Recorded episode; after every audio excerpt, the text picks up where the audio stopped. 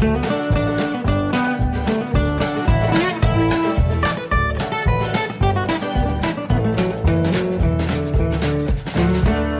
und herzlich willkommen zu Jörn Schars Feine Podcast Episode 44. Ich bin Jörn Schaar und ihr seid es nicht.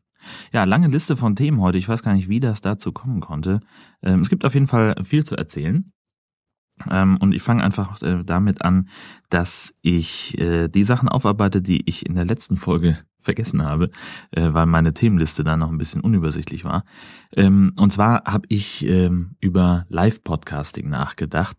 Das ist eine Nische, die sich immer größerer Beliebtheit erfreut, wie es scheint. Mit hörsuppe.de gibt es ja eine richtige Programmzeitschrift dafür, ein täglicher Podcast, der und ein abonnierbarer Live-Kalender, wo es immer darum geht, was passiert an diesem Tag in der Podcasting-Szene, was äh, wer sendet live ähm, und das, also das ist irgendwie nicht so mein Ding. Also Podcasting, yay, super, Rock'n'Roll höre ich auch gerne. Ich höre auch gerne die Podcasts, die bei der Aufzeichnung äh, noch live gestreamt werden. Aber ich verstehe den Gedanken hinter Live-Podcasting nicht. Denn am Ende des Tages geht es ja beim Thema Podcast um Zeitsouveränität. Also ich bestimme selber, wann ich zuhören möchte, wie lange ich zuhören möchte und wann ich welche Pausen mache. Und vor allem möchte ich eigentlich auch, dass es mir egal sein darf, äh, wann ich an, eine Episode anhöre. Wenn ich der Meinung bin, die Medienkuh von vor vier Wochen zu hören, dann ähm, ja, dann, dann, dann ist das das Medium Podcasting etwas, das mir genau das ermöglicht. Und beim Live-Podcasting, ja, verstehe ich nicht, da muss ich ja dann mich doch wieder zu einem bestimmten Zeitpunkt um mein Wiedergabegerät versammeln.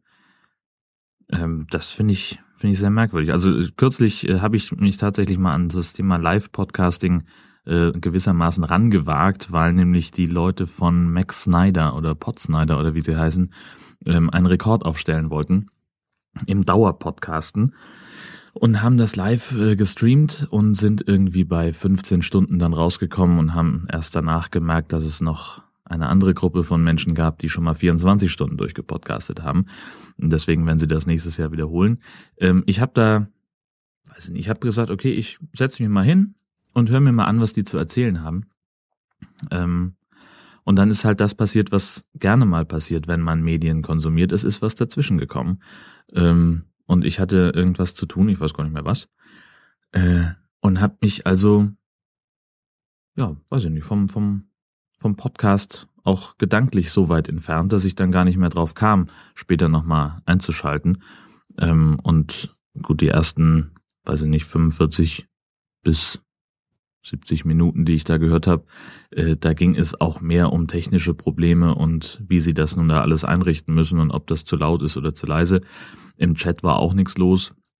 Also vielleicht muss ich mich da an einen Podcast nochmal ranwagen, der live sendet und äh, schon ein bisschen etablierter ist als das, damit dann vielleicht, weiß ich nicht, vielleicht ist dann das Erlebnis im, im, im zugehörigen Chat ähm, etwas, das die Podcast Experience da verbessert. Ich weiß es nicht. Also ich kann es mir jedenfalls äh, nur schwer vorstellen, meinen Medienkonsum danach auszurichten, wann jemand seinen Podcast live aufzeichnet. Also live vor Publikum. Das ist so ein bisschen, so ein bisschen schräg. Das ist irgendwie, ich kann es mir noch nicht so richtig erklären. Ansonsten mag es daran liegen, dass ich äh, zu häufig bei, bei Podhouse zuhöre.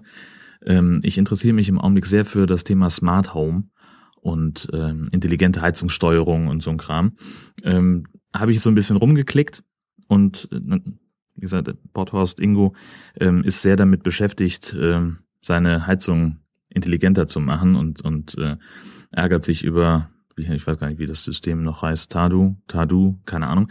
Ähm, und, und da geht es eben bei ihm, ist eines der Probleme, dass es eben schwierig ist, die Schaltzeiten der Heizung ähm, auf die ganze Familie abzustimmen. Und das ist bei mir tatsächlich auch so der, der Gedanke.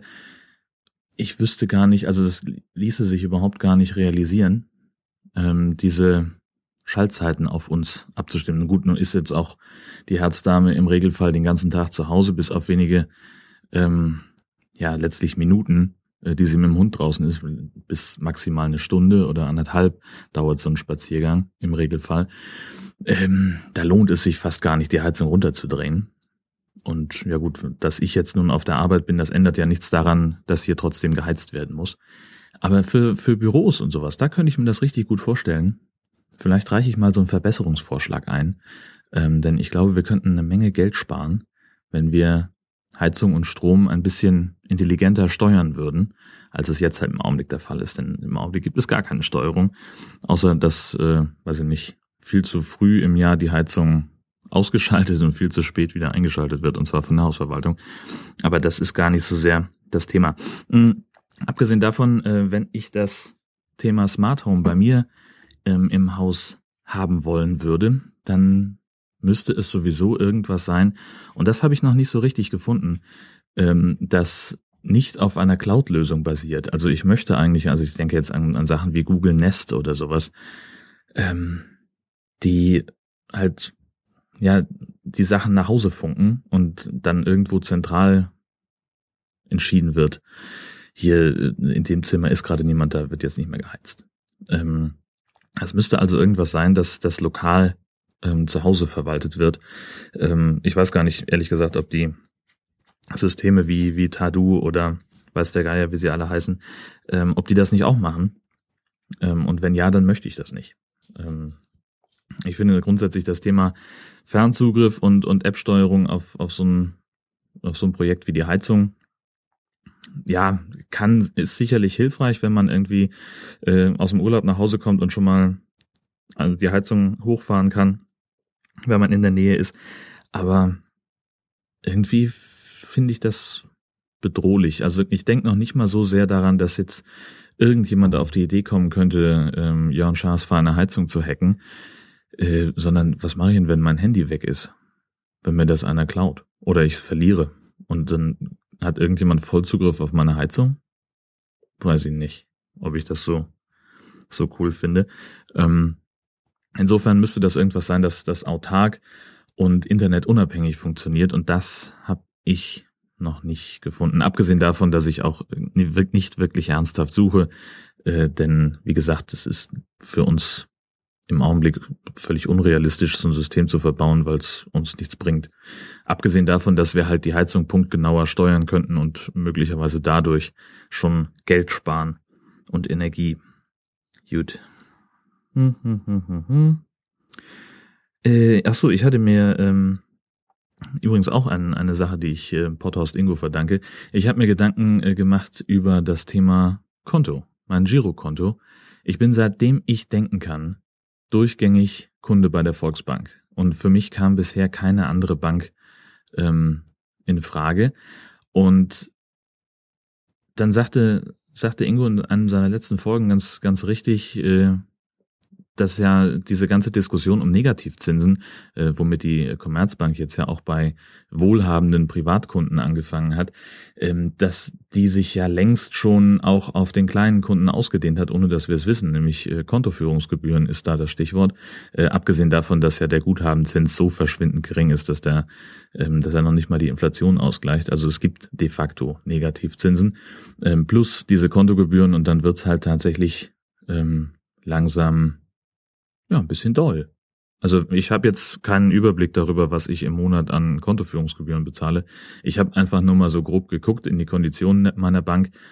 Ich zahle im Monat einen Grundpreis von drei Euro und für jede Online-Überweisung 20 Cent und für jede sogenannte beleghafte Überweisung, also sprich, wenn ich einen Überweisungsträger reinreiche, 50 Cent.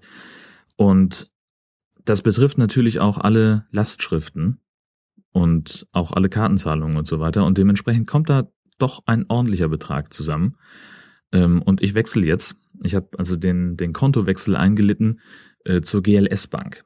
Ähm, das ist nun keine von den Banken, die, weiß ich nicht, null Kontoführungsgebühr, null bla äh, und noch 100 Euro Begrüßungsgeld anbieten. Ähm, ich zahle jetzt dann da einen Grundpreis von zwei Euro, habe aber sämtliche Überweisungen kostenlos und auch ein bisschen günstigere Überziehungszinsen, was ich äh, ziemlich cool finde. Also nicht, dass es im Augenblick relevant wäre, aber irgendwann werde ich sicher mein Konto nochmal überziehen. kann ja immer mal passieren. Äh, und da ist es dann ganz gut, wenn man keine 16% Zinsen bezahlt, sondern ich glaube sieben. 7, Keks, keine Ahnung. Ähm, und GLS Bank, da, da nehme ich dieses Thema ähm, der, der, äh, des, des Grundpreises, der Kontoführungsgebühr, äh, tatsächlich in Kauf, weil ich ähm, weil, weil die so ein, so ein cooles Unternehmensziel haben. Äh, das ist nämlich so eine Bank, die sich äh, ethisches Handeln auf die Fahnen geschrieben hat. Das heißt, die investieren ausschließlich in, ähm, in, in gemeinnützige, ne, gemeinnützig ist falsch. In, in, na, also in, in, in Anführungszeichen gute Projekte, wie, weiß ich gar nicht, kostenlose Kitas, regenerative Energien, Ökolandbau. Und das Schöne ist, dass ich bei meiner Kontoeröffnung angeben kann, was die mit meinem Geld machen sollen. Also sprich, ich kann sagen, ich möchte, dass mein Geld ausschließlich in Ökolandbau investiert wird oder ausschließlich in regenerative Energien investiert wird. Ähm, und gut, jetzt kann ich natürlich erstmal noch nicht nachvollziehen, ob die das wirklich machen. Andererseits habe ich irgendwas von Transparenzinitiative bei denen gelesen, dass die also irgendwie so einen Transparenzbericht veröffentlichen, wo sie nun was wie investiert haben. Das finde ich ganz, ganz spannend. Drauf gekommen bin ich ähm, auf die GLS Bank über Maximilian Buddenbohm, der in seinem Blog Herzdamengeschichten ähm, von der GLS Bank gesponsert wird. Die schalten da Bannerwerbung und ähm, einmal in der Woche gibt's diesen Wirtschaftsteil, also einfach Links zu Wirtschaftsthemen. Und das wird auch von der GLS Bank kofinanziert. Und der hat, ich werde das verlinken nachher im Blog, ähm, einen Artikel geschrieben über, über die GLS Bank und ihre Ziele. Und das fand ich, fand ich ganz gut. Und als ich jetzt eben kürzlich drüber nachdachte, dass es ja gar keine schlechte Idee wäre, die Bank zu wechseln, ähm, da äh, habe ich mich daran wieder erinnert. Denn am Ende des Tages ist natürlich der Faktor äh, Geld die eine Sache, die andere Sache ist einfach, dass ich das, das Prinzip der Filialbank irgendwie, weiß ich nicht, überlebt hat, finde ich. Also ich mache keine Bankgeschäfte mehr am Schalter. Das ist ganz selten. Wann habe ich denn das letzte Mal, also bei meiner Bank war ich das letzte Mal, weiß ich nicht, ja jetzt um das Sparbuch aufzulösen, als schon mal Vorgriff ähm, auf den bevorstehenden Kontowechsel. Aber davor ich habe mal einen Kredit aufgenommen, das ist aber auch schon fünf, sechs Jahre her. Und danach war ich da ernsthaft nicht mehr da. Hab also alles ähm, online beziehungsweise im Höchstfall telefonisch gemacht. Und ja gut, dann bin ich vielleicht nur, wenn es irgendwie darum ging, was zu unterschreiben. Dann ja. Aber ansonsten pff, kann man auch alles per Post machen, wenn es sein muss. Und ja, insofern brauche ich eine Filialbank gar nicht mehr. Und die GLS Bank, ich weiß, die haben einige Filialen, aber bei weitem nicht so viele und auch vor allem nicht in der Nähe. Ähm, und es ist eigentlich völlig wurscht. Für, für mein Bankgeschäft. Naja. Ähm, kommen wir mal zum Titelthema Buffet-Hochstapler. Ich war ja diese Woche, ähm, habe ich in, in Kiel verbracht, aus diversen Gründen, die hier nichts zur Sache tun. Ähm, und hatte dabei auch relativ viel Freizeit und war dann im Sophienhof in Kiel bei einem, ja, da ist halt irgendwie so eine Fressmeile mit verschiedenen, äh, äh, ja, ist ja kein, kein Restaurant im eigentlichen Sinn, es sind mehr so, so Essensstände, so, so Schnellimbiss-mäßige. Ähm, und da ist eben auch so ein, so ein Asia-Dings. Und da kann man entweder sich ein fertiges Gericht holen, ich weiß gar nicht, wie heißen die denn? Ist auch völlig unerheblich. Es gibt auf jeden Fall die Möglichkeit, entweder ein fertiges Gericht zu bestellen oder äh, vom Buffet was zu nehmen. Also im Prinzip das, ja, was auch große China-Restaurants gerne machen. Und da kostet ein kleiner Teller irgendwie 5,50, ein großer 6,50. Und ich habe ja gesagt, ja gut, du hast großen Hunger. Äh, und dann greifst du mal zum großen Teller und hab dann so ein bisschen draufgetan und dann stockte das auf einmal. Und es ging nicht so richtig weiter, weil nämlich der Typ, der zwei Leute vor mir stand, äh, anfing sehr kunstvoll irgendwelche Fleischbrocken auf seinen Teller zu stapeln und in einer Höhe, ähm, dass ich, dass mir so ein bisschen schwindlig wurde. Der Typ, der direkt vor mir stand, hat das dann auch noch gemacht und ich habe so gesagt, Leute, kommt doch mal zurecht. Also ich habe halt, ich habe jetzt auch nicht gerade wenig vom Buffet genommen, aber halt so viel, dass ich gedacht habe, okay, jetzt ist so eine Menge erreicht, wo ich nicht drauf zahle und wo ich jetzt gut von satt werde, wo ich, wo ich nicht Gefahr laufe, da die Hälfte wegschmeißen zu müssen. Und das sehen aber offensichtlich nicht alle so. Denn als ich dann am Tisch saß, kam kurz nach mir auch jemand an, der einen kleineren Teller dabei hatte, mit noch mehr Sachen obendrauf gestapelt. Also das war wirklich, äh, äh, das war hohe Kunst, was die da veranstaltet haben. Ähm, fand ich ziemlich beeindruckend. Ähm, andererseits, ich kann es auch nicht so richtig, so richtig nachvollziehen. Äh, das ist wieder so dieses Ding, Essen darf nichts kosten, was, äh, was ja in Deutschland irgendwie sehr, sehr verbreitet ist. Äh, ja, also ich fand jetzt für so einen Teller, wie ich ihn hatte, wenn man den halt äh, ja füllt, dann dann wird man schon gut satt. Man muss den nicht irgendwie so hoch türmen, dass es, äh, dass man davon ein ganzes äh, Drittweltland, Dorf ernähren kann. Und dann vor allem, äh, und das habe ich jetzt nicht großartig nachverfolgt, ob das wirklich so kam, ähm, aber von der Menge her würde ich sagen, die haben entweder noch jemanden mitessen lassen, oder aber wirklich die Hälfte weggeschmissen, denn das waren doch enorme Mengen und das, das finde ich dann wieder noch unnötiger als überhaupt jemals zuvor. Naja, das muss jeder selber wissen. Ich find's ein bisschen doof.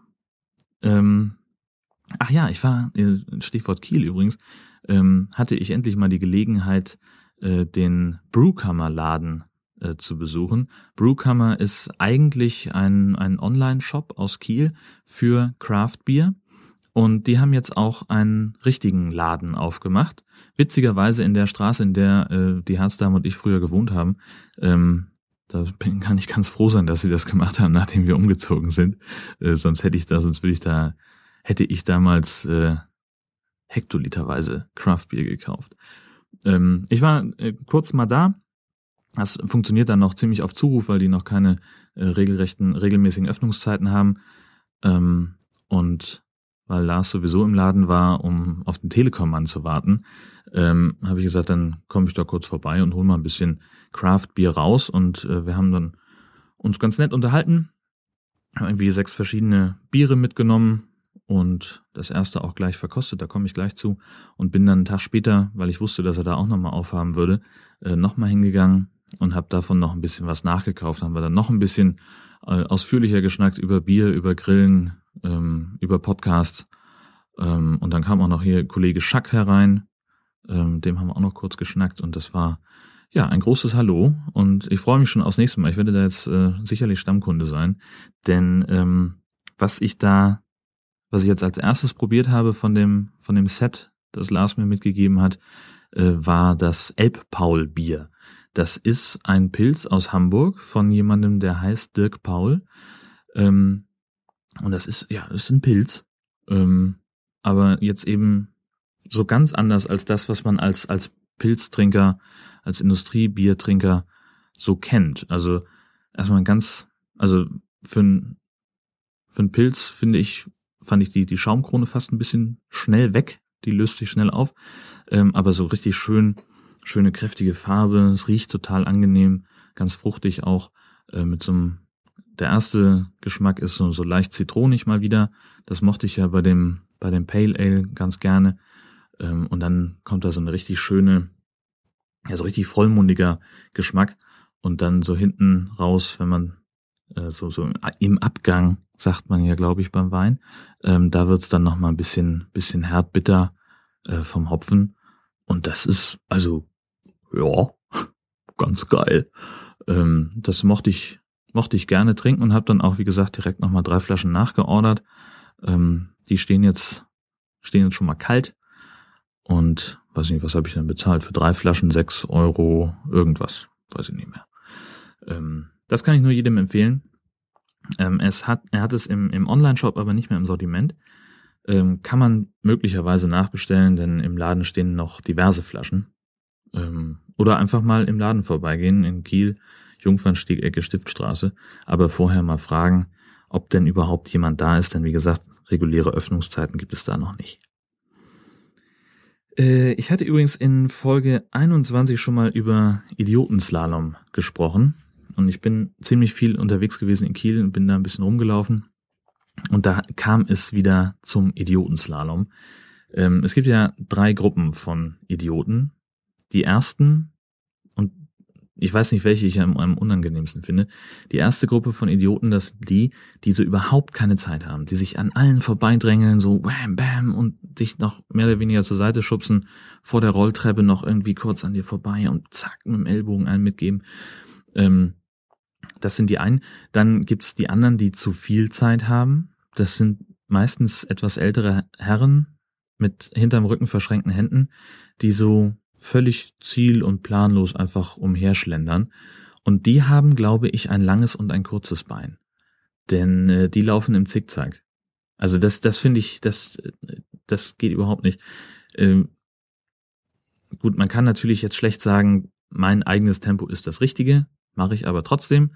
Ähm, also ich bin jetzt auch weder jemand, der durch die Fußgängerzone rennt, noch gehe ich irgendwie in Trippelschritten. Ähm, aber dann passiert es einfach, dass ich aus der, von vorne kommt jemand auf mich zugerannt und vor mir direkt läuft so ein älterer Herr äh, mit hinterm Rücken verschränkten Händen und dann setze ich irgendwie nach rechts zum Überholen an und in dem Moment, ne, kurzes Bein, diffundiert er so ein bisschen rechts rüber.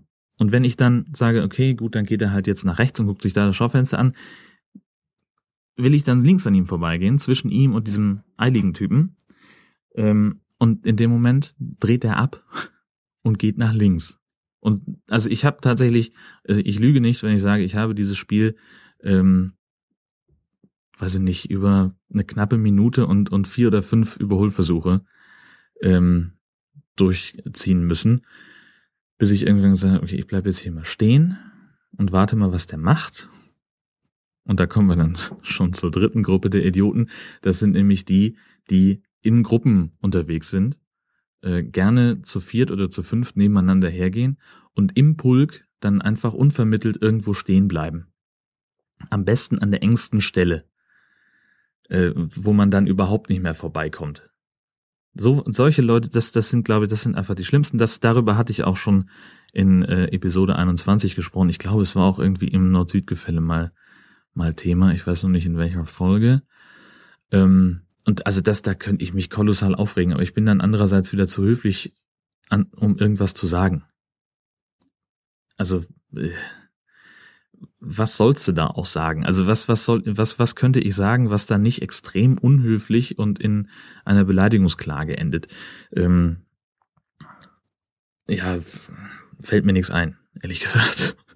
Also es ist, halt, wenn ich durch die Fußgängerzone gehe ähm, und es ist tatsächlich habe es überprüft, es ist keine Einbildung.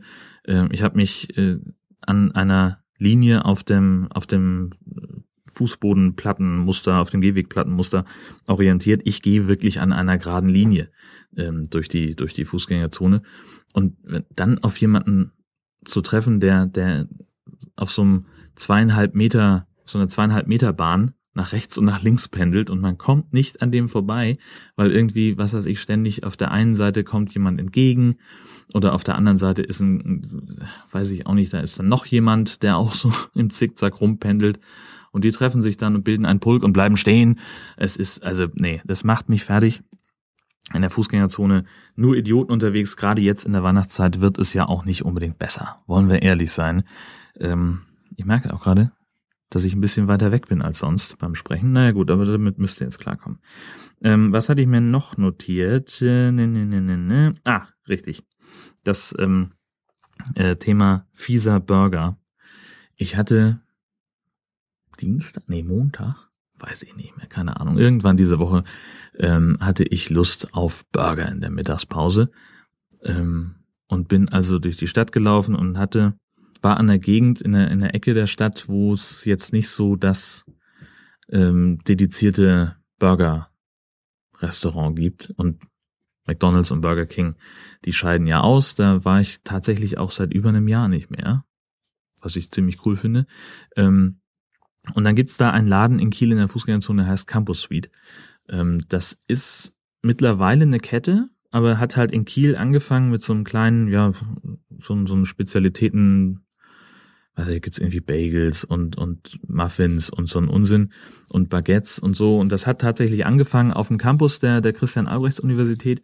Und mittlerweile haben die allein in Kiel irgendwie 300 Filialen, 1000, also kannst irgendwie um kaum eine Ecke gehen, äh, ohne auf eine Campus-Suite äh, zu, zu treffen. Und die sind auch mittlerweile an den anderen Unis in Schleswig-Holstein. Und ich glaube auch in München und in Basel oder Wien oder so. Also auf jeden Fall, ähm, das wächst und gedeiht, dieses Imperium. Und an einer der, der, der größeren Filialen am Europaplatz in Kiel, da gibt es seit einiger Zeit auch Burger. Ich bin da immer mal schon vorbeigelaufen, auch an diesem Schild und habe gesagt, hier isst du nie einen Burger. Das kann nichts Vernünftiges sein. Und ich hatte nun aber so einen wahnsinnigen Jeeper, als ich das letzte, als ich jetzt diese Woche dran vorbeilief und habe gesagt, scheiß drauf, Jetzt gehst du da rein und holst dir einen Burger. Und das klang eigentlich alles ganz gut. 180 Gramm Angus Beef, Cheeseburger mit Tomate und Salat und als äh, Topping, ja, als Topping gab es dazu auch noch äh, Pommes. Und ich habe immer, also ich dachte eigentlich immer, dass Topping irgendwie eine so eine Art Soße ist. Irgendwas, was man drüber schüttet. Offenbar sind es Beilagen. Ähm, ja, ist halt wie es ist. Ähm, und ich will es kurz machen, mir war danach schlecht. Also, sorry, das war, das war, also mein, meine Intuition war eigentlich richtig. Ich hätte da keinen Burger essen sollen.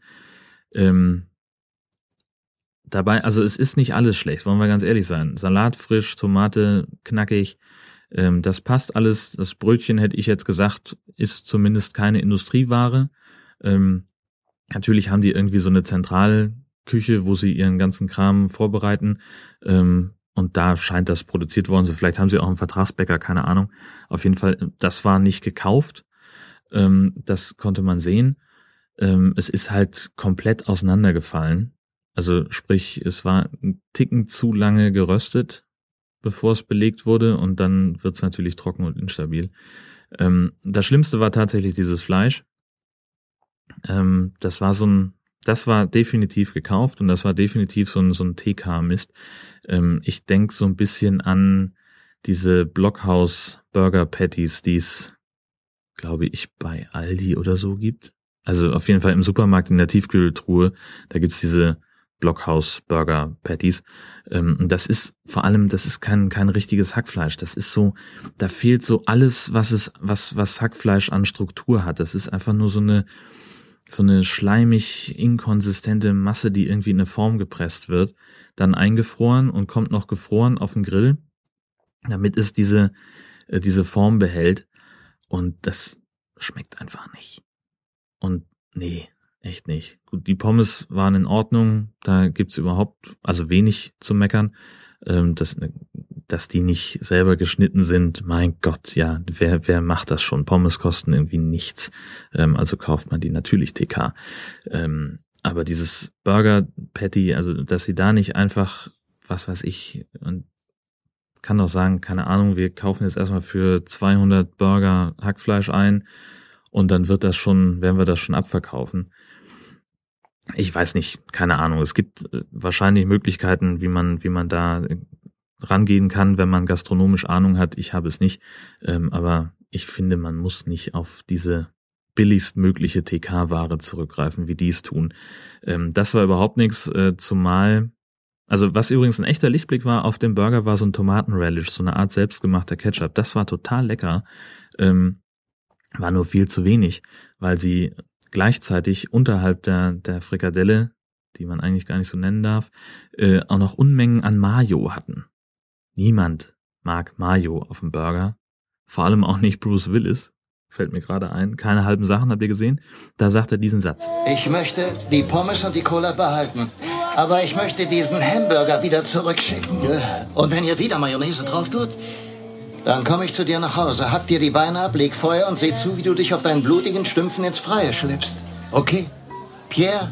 Ja, also das, das war jedenfalls nix. Ähm, zumal, also ich, der, ja, also ich war bisher in dieser speziellen Campus Suite Filiale auch immer nur, um schnell mal was zum Mitnehmen zu holen, so auf dem Weg zur Schicht mal eben anhalten, äh, schnell ein Baguette holen und dann ab in die Tüte packen äh, und los zum zum Schreibtisch und dann arbeiten und es äh, zwischendurch irgendwann verdrücken.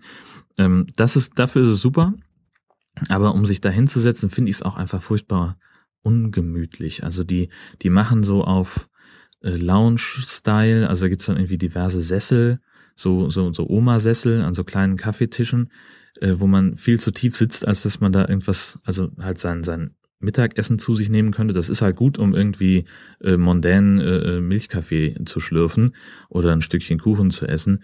Aber fürs Mittagessen ist das einfach nichts. Es sei denn, man möchte auf einem dieser, dieser Hochstühle sitzen, an, an Stehtischen und dann eben an der, diese Hochsitze da. Ähm, dann gab's genau einen Platz, der irgendwie noch akzeptabel war, weil er nicht mitten im Raum oder mit dem Rücken zur Tür war. Äh, und da drüber dröhnte ein Lautsprecher mit unfassbar lauter Musik. Also ich bin für diesen Laden einfach auch nicht gemacht. So, Punkt. Ähm, das, äh, nee. Ich werde da auch weiterhin meine Muffins und Baguettes und sowas holen, aber eben zum Mitnehmen. Und vor allem definitiv kein Burger mehr. Und ich rate jedem davon ab, äh, der auch, der, der so ein bisschen Enthusiasmus für, für gute Burger in sich spürt. Das lohnt sich einfach nicht. Ähm, also vor allem finde ich persönlich, wenn, wenn man Burger auf die Karte setzt und meint, man muss die für 5,50 verticken, ähm, ja, kann man machen, aber dann ist das halt der Preis, den man bezahlt, wenn man dann eben Abstriche bei der Qualität machen muss. Ähm, und dann sage ich ganz ehrlich, zahle ich lieber zwei Euro mehr hier in Heide im Marktpiraten und habe einfach ein sensationelles Stück Fleisch auf meinem Burger, ähm, das äh, auch wirklich echtes Hackfleisch ist und das so schmeckt und das mir vor allem keinen Klumpen macht im Magen, äh, dass ich irgendwie auch zwei Stunden später noch das Gefühl habe, besser erstmal nichts mehr zu essen. Das ist, ähm, nee, echt nicht. Ähm, zum Thema Nebelschlussleuchte. Äh, das ist, glaube ich, schon die vor, das war die Episode 42, kann das sein? Ähm, da gab es einige Kommentare, nämlich unter anderem von Daniel, habe ich letztes Mal vergessen äh, äh zu erwähnen ähm, der sich dafür ausgesprochen hat, unter anderem dafür ausgesprochen hat, ähm, dass man ja die Leute, die die Nebelschlussleuchte unnütz einsetzen, also sprich entgegen dessen, äh, wie sie eigentlich äh, eingesetzt werden darf, dass man die äh, mit einer Zwangsbeschallung zur Raison bringen müsste. Sprich also, wenn die Nebelschlussleuchte eingeschaltet wird und man fährt schneller als 50, dann muss es entweder eine Drucklufthupe geben, die, ein, die, die sehr laut ist, oder Zwangsbeschallung durch äh, Xavier Naidu oder Helene Fischer. Ähm, und ja, ich, ich habe das auch schon in den Kommentar drunter geschrieben. Äh, ich denke, dass diese Leute, die so mit der Nebelschlussleuchte rumfahren, obwohl sie nicht nötig wäre, dass die sowieso, dass, da gibt's glaube ich, eine große Überschneidung in der Zielgruppe mit von Xavier Naidu und Helene Fischer. Ähm, und die hören das wahrscheinlich sowieso sehr laut. Äh, von daher kann man die damit nicht bestrafen. Da müsste also ein schriller Pfeifton her. Und das war dann ganz witzig, dass im Prinzip sofort, äh, nachdem ich diesen, diesen Kommentar veröffentlicht hatte, ähm, jemand namens Britta drunter schrieb, äh, dass schriller Pfeifton und Helene Fischer ja kaum zu unterscheiden sein oder irgendwie sowas Sinngemäßes. Also da habe ich sehr gelacht, Britta, vielen Dank. Ähm, das war, das war großer Spaß. Ähm, es gab noch einen Kommentar von Carsten, äh, zum Thema äh, richtige Pfanne finden. Ähm, und er hat äh, darauf hingewiesen, dass es einerseits bei Ikea eine gibt, die ihr Geld wohl sehr wert ist. Ähm, stimmt, da hätte ich einmal vorbeigehen können diese Woche. Habe ich auch total vergessen, verdammt. Ähm, naja, gut, dann muss es halt irgendwie, muss ich nochmal im Supermarkt gucken. Ähm, denn er hat auch äh, auf eine Folge vom Kulinarikast hingewiesen, nämlich Episode 91 des Kulinarikast. Ist über ein Jahr alt, aber aktueller denn je, denn äh, da beschäftigen sie sich irgendwie, weiß nicht, eine gute Stunde ausschließlich damit äh, oder fast ausschließlich damit äh, zu erklären, was die richtige Pfanne für welchen Zweck ist. Und dass man, ich glaube, Eier oder irgendwas soll man auf jeden Fall in einer Eisenpfanne braten. Und die erklären auch, warum Eisenpfannen immer so einen langen Stiel haben. Ähm, ich habe es noch nicht ganz durchgehört, aber äh, das ist auf jeden Fall etwas, das mir ähm, sehr weiterhilft ich glaube, der Merksatz ist bei einer Pfanne, je schwerer, desto besser. Ähm, und mit allem, was ich sonst mittlerweile rausgefunden habe über Qualitätsmerkmale, nämlich, dass der Boden möglichst gerade sein muss und dass man durchaus auch einfach mal, ähm, wenn man sowieso im Supermarkt eine Pfanne kauft, äh, dann kann man die einfach mal umdrehen und aus der Schreibwarenabteilung ein Lineal nehmen und einfach mal so über den Boden ziehen und mal gucken, ähm, ob das Lineal immer an allen Stellen des Pfannenbodens aufliegt. Ähm, denn wenn sich der Boden so ein bisschen verzieht, wenn da irgendwie eine Welle drin ist, äh, dann wird die Hitze natürlich nicht gleichmäßig aufgenommen von der Herdplatte äh, und dann verschwendet man Energie beim Kochen und die Pfanne wird vor allem auch nicht, nicht gleichmäßig heiß. Ähm, Carsten, vielen Dank für diesen wichtigen Hinweis. Ähm, ich werde das fortführen und werde das berichten, ähm, welche Pfanne es dann geworden ist und äh, werde vor allem auch mal ähm, den Kulinarikast äh, nochmal auf, auf meine, also den habe ich ja jetzt auf meiner Liste und werde ihn jetzt auf jeden Fall regelmäßig hören. Es ist natürlich bei Koch-Podcasts ganz ähnlich wie bei Kochsendungen. Ich kann witzigerweise, wenn ich eine Sendung im, übers Kochen sehe im Fernsehen, dann kriege ich sofort Hunger, dann will ich auch was kochen und dann verpasse ich die Sendung, weil ich in der Küche stehe und mein Essen zubereite.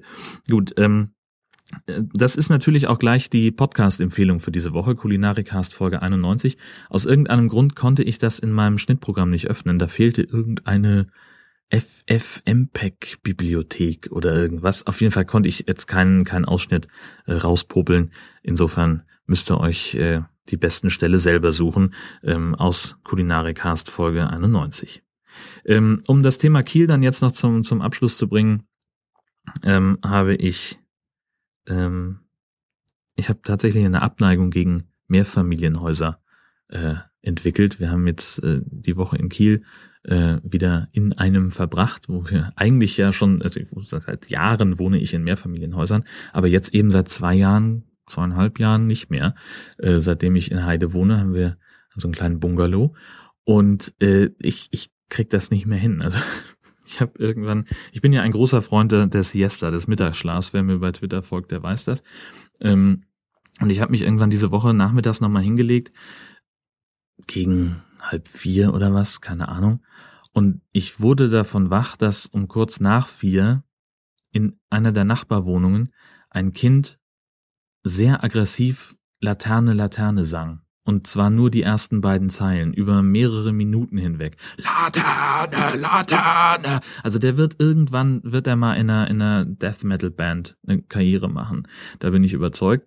Äh, vor allem auch, weil dann die, diese Hippie-Eltern nichts dagegen unternommen haben und das Kind glaube ich, auch in Holz, Holzklocks übers Parkett laufen durfte und wirklich Laterne gelaufen ist. Ähm, das ist so, ich, ich musste auch relativ stark und schnell an diese äh, Mediamarkt-Spots im Fernsehen denken. Wer will, der kriegt einfach möglichst viel Terror machen, äh, solange bis die Eltern dann doch irgendwie die Unterhaltungselektronik kaufen, die das Kind haben möchte. Äh, das war das eine. Dann war irgendwie, weiß ich nicht, auch permanent Terror. Auch also ich habe dieses Kind habe ich wirklich viel gehört und ich will noch mal deutlich sagen, ich habe nichts gegen Kinder und dass die laut sind, ist auch völlig normal. Das müssen die. Ähm, die können nicht anders und ähm, das ist so, ja, das Kinder und dieses spezielle Kind können sich nur auf einem bestimmten Lautstärke-Level unterhalten, habe ich den Eindruck. Ähm, also ich habe das sehr häufig gehört und das hat sehr häufig, ähm, also tatsächlich auch immer in einer Schreilautstärke ähm, mit seinen Eltern kommuniziert. Es war tatsächlich so nachmittags war das Haus sehr ruhig und da wurde es dann doch ziemlich hellhörig und man konnte zumindest hören, dass jemand spricht in der Nachbarwohnung. Ähm, und die Eltern, also was die jetzt nun ganz genau dem Kind gesagt haben, weiß ich nicht, aber ich habe sehr genau verstanden, was das Kind geantwortet hat. Ähm, und das war eben immer sehr, sehr geschrien. Ähm, parallel dazu haben die sich natürlich auch im Treppenhaus bewegt, das ging auch nie leise ab, wie sich eigentlich überhaupt niemand offenbar leise in Treppenhäusern bewegen kann. Ich krieg das nicht mehr hin. Also ich bin so mittlerweile an diese Ruhe gewöhnt, die wir hier in unserem kleinen Häuschen haben, ähm, an der Ortsrandlage in einem kleinen Dorf in Dithmarschen, super, ähm, dass, dass ich äh, ein echtes Problem damit hätte, wenn ich jetzt wieder in der Stadt wohnen müsste. Ganz witzig, auf eine Art, auf eine Art. Ähm, Ach so, eine kleine Geschichte habe ich noch gesehen, bevor ich jetzt hier langsam mal zum Ende komme. Ähm, und zwar gibt es ein fantastisches Portal, das heißt freesound.org. Ähm, da kann man Geräusche runterladen, die in aller Regel für die nicht kommerzielle Nutzung frei sind. Die stehen in aller Regel unter CC-Lizenz. Ähm, und ich habe da äh, vor zweieinhalb Jahren, ne, seit, nee, noch, noch, ach Gott, noch länger. Warte mal. Das muss März 2009 gewesen sein, ähm, dass ich da selber mal ein Geräusch hochgeladen habe. Und zwar habe ich ähm, für einen für eine Auftragsproduktion brauchte ich ein Nebelhorn und habe damals habe ich ja auch noch in Kiel gewohnt und habe mich dann also in den Hafen gestellt um kurz vor zwei, denn um Punkt zwei fährt in Kiel die Fähre nach Oslo los, die Color Line, ähm, und die tutet dann immer einmal mit dem Nebelhorn. Das hört man wirklich in der fast in der ganzen Stadt. Also ähm, ich habe auch mal irgendwann ein Büro gehabt in der, ach weiß ich nicht, das sogenannte Stinkviertel in der Massmannstraße, richtig. Und da war mein Büro im Souterrain ähm, und ich saß tatsächlich in diesem, in diesem Kellerverschlag und selbst da habe ich dieses Nebelhorn gehört aus, weiß ich nicht, drei, vier Kilometern Entfernung. Ähm, und das ist so ein, so ein ganz charakteristisches Kielgeräusch. Äh, wenn man in Kiel unterwegs ist, fragt jemand auf der Straße nach der Uhrzeit, das Ding tutet und dann, ah, okay, es ist 14 Uhr. Ähm, und das Ding habe ich aufgenommen, habe es da hochgeladen bei freesound.org und mittlerweile wurde es fast zweieinhalbtausend Mal runtergeladen in der Zeit. Das finde ich total großartig. Ähm, habe auch ein paar ganz tolle Kommentare bekommen und auch Zuschriften von Leuten, die gesagt haben, ich würde gerne deinen ähm, deinen Soundeffekt benutzen für für irgendwas, ähm, was man nicht muss, denn das ist tatsächlich so lizenziert, dass es selbst für kommerzielle Nutzung freigegeben ist, ähm, weil es, mein Gott, das ist irgendwie ein 16 Sekunden Ding. Da muss ich jetzt nicht sagen, das ist äh, ist nur für private Zwecke. Ähm, solange da eben auf mich als Urheber hingewiesen wird, kann damit jeder machen, was er will. Ähm, und das neueste Projekt, äh, wo jemand auch angefragt hat, ist ein Stop-Motion-Film äh, vom Bremer Jugendring ähm, mit dem Titel Ich wünscht, ich wäre ein Tonschuh. Und es geht da im Wesentlichen um Flüchtlinge ähm, und das Schicksal, das sie erleiden. Kurzes Ding. und an einer Stelle kommt mein Nebelhorn Soundeffekt drin vor. Ähm, das wollte ich euch nicht vorenthalten. Ich spiele ihn jetzt aber nicht ein. Es ist so lange, so, wir sind so weit im Podcast vorgeschritten, ähm, dass ich Angst haben muss, irgendjemanden damit zu wecken. Und das muss ja nun nicht sein. Gut, das soll es gewesen sein an der Stelle. Ähm, ich sage vielen Dank fürs Zuhören. Äh, danke auch für eure Aufmerksamkeit. Und bevor ich jetzt endgültig Tschüss sage, noch der Hinweis, es gibt jetzt Jörn Schaas feinen YouTube-Kanal. Ähm, einfach weil ich es kann. ähm, und zwar werde ich da äh, ab heute ähm, meine gesammelten Podcasts ähm, drin ähm, ja ein, reinlaufen lassen. Das heißt, äh, ich bemühe mich jetzt, dass es mehr Kapitelbilder gibt. Ähm, und äh, dann wird das, also die gibt's dann halt so als Standbild ähm, und da kann man dann äh, so ein paar Fotos oder irgendwas sehen, keine Ahnung, ähm, wenn man sich den Podcast dann bei YouTube anhört. Das ist ja auch irgendwie, also einfach, wie gesagt, es geht und dann mache was einfach mal, was soll's. Ja, vielen Dank für eure Aufmerksamkeit jedenfalls und bis bald.